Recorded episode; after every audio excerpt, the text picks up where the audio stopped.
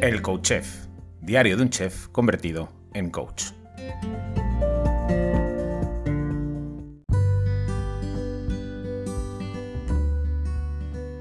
Hola, bienvenido, bienvenida a un nuevo episodio del Coach Chef, diario de un chef convertido en coach. Ay, qué triste estoy, ay, qué triste estoy, que es el último día que podemos disfrutar de la compañía de Julia Jiménez de No sé qué cenar. Hola, Julia. Hola, Fer, yo también estoy hoy de luto, pero bueno, mmm, disfrutando y agradeciendo mucho estos cuatro episodios que hemos grabado juntos. bueno, eh, qué guay estos tres episodios que hemos compartido porque he aprendido un montón de cosas. Eh, la verdad que han sido muy nutritivos, hablando de comer, han sido súper nutritivos y creo que hoy va a molar mucho, porque ya dije en el primer episodio que la cosa que más me atrajo de Julia, que más me atrapó, es la forma tan bonita que tiene de escribir. Eh, lo haces súper bien, Julia. ¿Desde siempre has escrito, desde pequeña? ¿Era una cosa que te ha acompañado siempre o es de ahora? Bueno, lo primero, muchas gracias, porque bueno, al final es, eh, es una apreciación ¿no? subjetiva tuya y, no, probablemente no todo el mundo lo viva igual, pero a mí me encanta saber que hay personas que sí que conectan ¿no? con, mi manera de escribir y que les, les aporta. Y bueno, pues la verdad es que no, no, sé si siempre he escrito de la misma forma, supongo que, que habrá ido cambiando con el tiempo.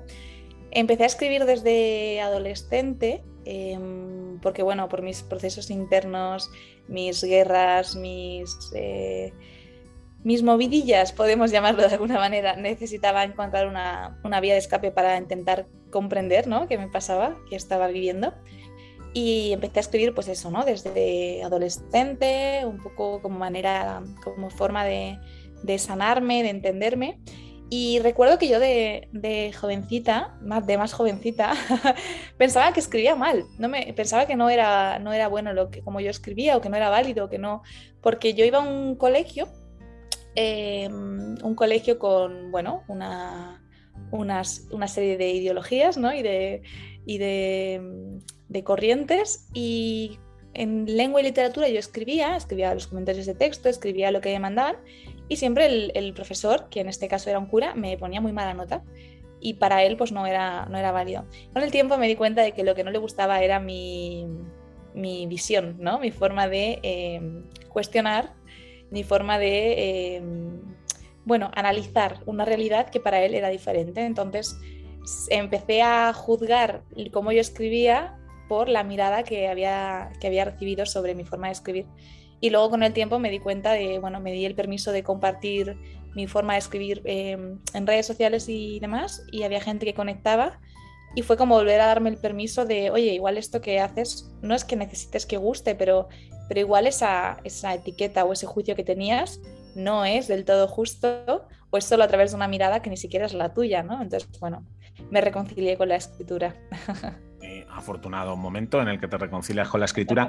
¿De qué manera te ayudó, Julia? escribir para tu proceso?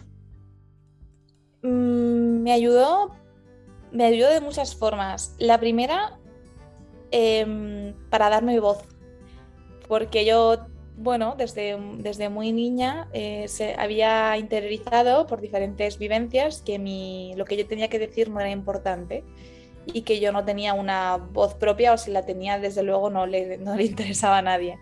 Entonces, en el momento en el que mm, yo comienzo a escribir eh, y a creer en mi palabra, eh, me doy cuenta de que no necesito que nadie venga a validar lo que yo necesito decir para que, para que eso tenga un espacio ¿no? y, te, y, y, tenga derecho a existir sobre el papel. Escribir me ayudó un montón a, ordenar y a comprenderme y a entender, ¿no? a colocar sobre el papel, porque al final la mente va, va tan rápido y, y, es tan cabrona, con perdón, como yo siempre digo, la mente miente, ¿no? Entonces, eh, tú empiezas a darle vueltas a una cosa y, y pierdes el, el, norte y pierdes toda objetividad, porque la mente empieza a convencerse a sí misma de lo que quiere convencer o lo que le va bien convencer para darle una cohesión a la historia, y ahí te pierdes. Pero cuando escribes sobre el papel, eh, es más fácil no darle tanto, tanta bola a la mente y, dar un poco de pausa, ¿no? Y bueno, yo comencé a escribir sobre todo a raíz de, que empecé a ir a psicoterapia con 16 años, 15 16, llevo ya más de 10 años de mi vida eh, en ese camino.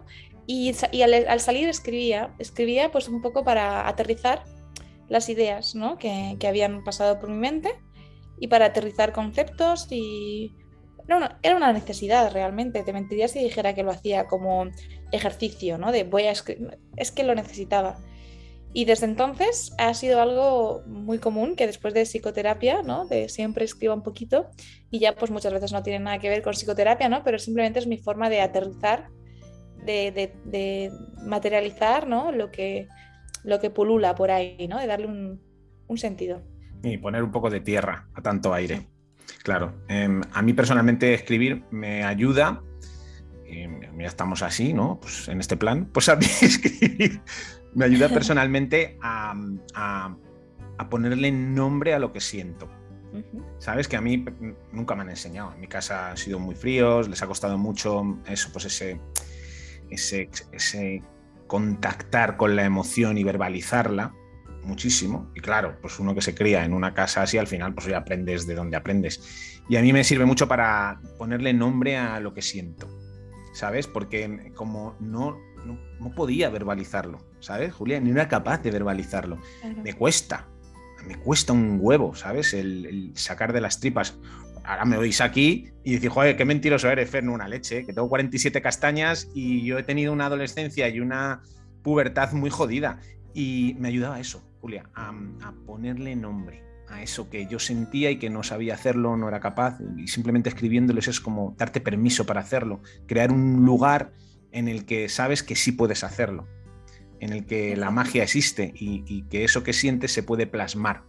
Y a través de plasmar, eh, creo que mm, eh, dándole espacio a eso, a través de la escritura, creo que te ayuda también luego a recolocarlo, a poder trabajarlo, porque si no está en ningún lado, no lo puedes trabajar, es muy complicado.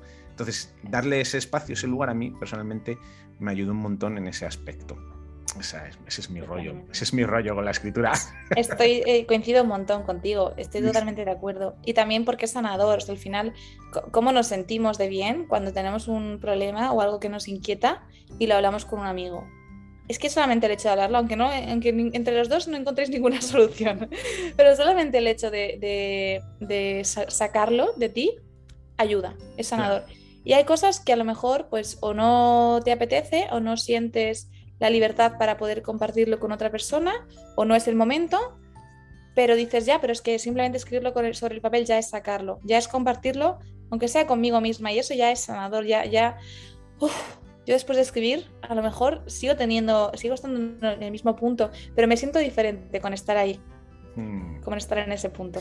Sí, eh, Enrique Corbera, no sé si le conoces, eh, creador de la bioneuroemoción, bueno, en fin, Enrique Corbera tiene una reflexión, puedes estar más de acuerdo con él o menos en su visión de, las cosas, ¿no? Pero tiene una frase, que, una, reflexión que a mí, cuando la oí, dije, joder, es verdad. Y tiene que ver con esto que estás diciendo, ¿no? Él dice que a día de hoy hay mucha más enfermedad que, que había antes porque la gente no se confiesa en la iglesia. Y que el acto de confesar era muy importante porque era como soltar la culpa, el no sé qué, todo eso que te corroe y que la gente solo se daba permiso para soltarlo en la confesión. Y que claro, que ahora la gente se confiesa menos y claro, te lo, mucha gente se lo guarda porque no tiene dónde soltarlo, sobre todo la gente de una edad. Nosotros afortunadamente, pues oye, vamos aprendiendo un poco de qué va la vaina y vamos mm, creando espacios, ¿no? Pero claro, dice, claro, en el momento que la gente deja, deja de confesarse, claro, como no lo suelta, se genera ahí una tensión una, y, y vienen más enfermedades. Y tiene mucho que ver con esto, ¿no? Al final el poder sacar lo que tienes dentro ya por sí mismo es un acto profundamente sanador. O sea, es liberador. Julia. Oye, tú cuando escribes, Julia, tu proceso creativo de escritura, porque tienes un montón de libros, otra notición es posible, La escucha, Dharma, Nutrir mi sangre, Miedo, y creo que ahora has sacado otro, ¿verdad? Si no me equivoco. Sí, ahora he sacado dos, etéreo y superlativo. Eso es, eso es. ¿Cómo es un proceso eh, de escritura en tu caso? Porque claro, los procesos creativos cada uno los lleva por un mundo. En tu caso, tú cuando te planteas escribir un libro, cuéntanos, ¿cómo es tu proceso creativo? ¿Cómo funcionas en ese aspecto? Bueno, eh, para mí es muy diferente si es un libro, porque yo tengo eh, cinco libros de prosa poética, reflexiones y demás, y luego tengo dos libros de salud, de nutrición, uno enfocado una nutrición más generalista pero eh, consciente y otra nutrición más enfocada al ciclo menstrual. Entonces, los de, los de salud, los de ciencia, eh, em, básicamente es un em, ser constante y pues ponerme la tarea. Porque hay, bueno, hay creatividad, por supuesto que la hay, pero sobre todo hay hacer el trabajo. Y esto pues también hay que hacerlo, ¿no? Hay una parte que es simplemente el, el ser constante, el, cumplir y no solo hacer las cosas cuando te apetecen. Y los libros me cuesta más escribirlos, porque bueno, yo soy una persona que me muevo mucho por, por sensaciones, por eh, necesidades y, y, a veces pues ponerte a escribir cuando realmente a lo mejor no tengo la inspiración, pero toca, pues cuesta más, pero también se puede hacer perfectamente, ¿no? Entonces, esos libros de, nutrición y de salud es más bien como, bueno, me pongo con la tarea, me marco una hora de escritura de lunes a viernes y escribo, ¿no? Y voy desarrollando primero el guion y luego pues también me siento y digo, a ver, me siento de sentirme, no de, sentarme, eh, que también. Y de hecho hay un texto en uno de mis libros que dice, para sentirte has de sentar, ¿no? Has de parar. Cuando empiezo con un libro de, salud, de nutrición eh, y desarrollo el guion, pues voy viendo, porque habrá momentos en los que me apetece hablar más de un tema del, guion, más de otro, entonces intento acompañar, ya que tengo esas ganas de escribir sobre un tema, pues hacerlo de esta forma, ¿no? De, oye, pues me apetece más hablar de esta parte del guion que estar el final, bueno, da igual, voy ahí. Y luego si tengo que añadir cosas una vez escrito el libro, las añado, ¿no? Pero darme también esa libertad para jugar un poco dentro del orden y dentro de la estructura. Luego los libros de prosa poética, reflexiones, esos son puro placer, esos son el hedonismo hecho libro, porque no me obligo, porque es simplemente me apetece escribir un día y escribo. Y yo no digo voy a escribir un libro, yo voy recopilando todos los textos que necesito escribir. Y cuando tengo los suficientes digo, ok, ya vamos a darle una estructura, una forma y de aquí sale un libro. Pero no hay fecha ¿no? para esos libros porque como quiero que sean algo em, casi, ¿no? Como, como dicen mis amigas, ¿no? De hacer de canal, de una información que me atraviesa y simplemente la plasmo. Y no sé cuándo va a ser eso, ni en qué momento, ni qué vivencias necesitaré vivir para llegar a ese, a ese punto ¿no? de escritura. Entonces, esos me doy el lujo y el regalo de, de escribirlos respetando sus propios tempos y eso es maravilloso. Eso me, me me encanta. Además, algo que has comentado antes, estoy totalmente de acuerdo, por lo menos a mí me pasa. Em, yo he sido un poquito nazi emocional, un poquito bastante. O sea, yo soy una persona muy sensible, altamente sensible, tanto que a veces es maravilloso, a veces duele muchísimo, pues soy muy sensible. Pero no siempre me he permitido la emoción. De hecho, soy muy sensible, pero a la vez eh, me he criado, que es algo que ya pues, he ido deconstruyendo, ¿no? pero me he criado con un perfeccionismo muy extremo, con muchísimo autocontrol, con muchísima, muchísimos límites internos. Entonces, dime tú cómo se gestiona ser una persona que siente tanto y que a la vez que no se note, ¿no? Que, que te controlas todo el rato. Entonces, todas las emociones que muchas veces soy consciente de que no me doy permiso y soy consciente porque a lo mejor me duele la garganta digo, es que lo que pasa es que se me está atravesando en la necesidad de soltar algo y no me he dado el permiso, ¿no? O tengo el estómago encogido, entonces ya va mucho tiempo que me observo y ya cada vez sí que siento que me permito más la emoción, pero aún así hay patrones que cuesta romper y muchas emociones que no me permito eh, experimentar con libertad, sí me las permito a través de la escritura, ¿no? Y sí que es mi vía de decir, ok, a lo mejor me, siento contenida, me encantaría no contenerme, pero como no conozco otra forma, por lo menos me he dado cuenta de que escribiendo, por ahí hay una vía de escape, ¿no? Bueno, la has encontrado. Felicidades. Te entiendo, te entiendo, te entiendo. te entiendo. He sentido, he sentido que me comprenderías. Te entiendo, te entiendo perfectamente, claro, claro. Sí, a mí me pasa igual. yo, creo, he llegado a entender eso, que, llega un momento que eres tan sensible, que te afecta todo tanto, que te, duele todo tanto, que llega un momento que te anestesias a ti mismo y dices, yo una leche. Digo, yo me monto aquí una película, ¿sabes?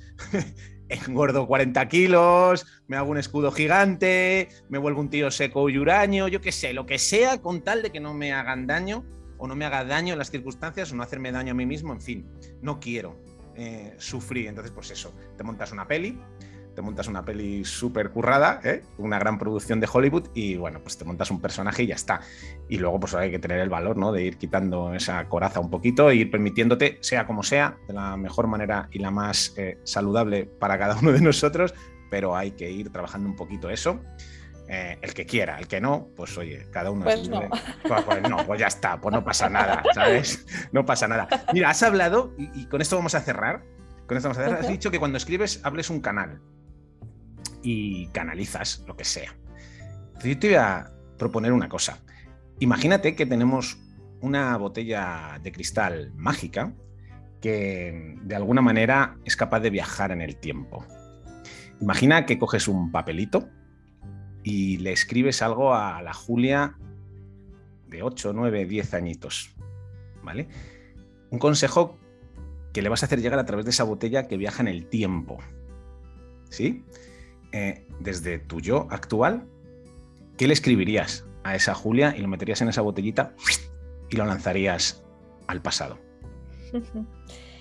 Bueno, hay un montón de cosas que le diría, pero creo que si fuéramos un mensaje rápido Em, sería algo así como relájate o estate tranquila porque vas a flipar con lo que viene. Un poquito desde, hey, relaja, o sea, todo lo bueno va a llegar, todo va a estar bien y, y todo esto que ahora te aterroriza no es momento de que te aterrorice. si esa botella viniese de vuelta, y esa Julia de nueve añitos escribiese un consejo, porque ella te está, te está mirando, ¿sabes? Ella te está observando a día de hoy, ¿qué te escribiría? ¿Tú qué crees que te escribiría? Pues yo creo que me diría con esa dulzura de, la inocencia, ¿no? De, los niños que, yo llevo dentro, porque yo esa niña la tengo dentro eh, a fuego. Creo que me diría, hey, relájate un poquito, que lo estás haciendo súper bien. Creo que ambas se darían un poco el mismo mensaje, ¿no? Una, no tengas miedo, que lo que viene está guay.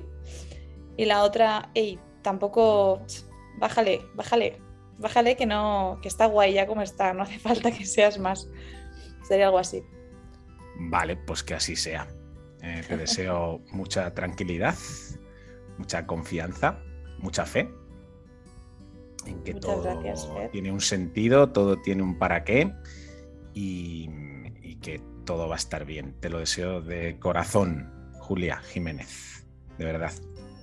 Yo te deseo a ti y a toda la audiencia eh, mucho amor y eh, claridad, que es algo que me encanta desear también. pues pongamos claridad. Hoy no he podido poner en la presentación eh, los gritos del público, dándote la bienvenida. Pero bueno, ¿qué se le va a hacer? Eh, muchas gracias, un verdadero placer, Julia. Estoy seguro de que este ratito que hemos ido compartiendo durante este mes eh, va a aportar mucha claridad a muchas personas. va a ser súper guay. Te lo agradezco un montón, de verdad. Muchas gracias a ti. Y a ti que estás ahí al otro lado, lo que siempre te digo, cada día, cada día, cada día, déjame un comentario, una valoración, un like en cualquiera de las plataformas, porque saber que estás ahí, sentir que estás ahí al otro lado, hace que esto que hago a diario merezca la pena. Besos y abrazos. Hasta mañana.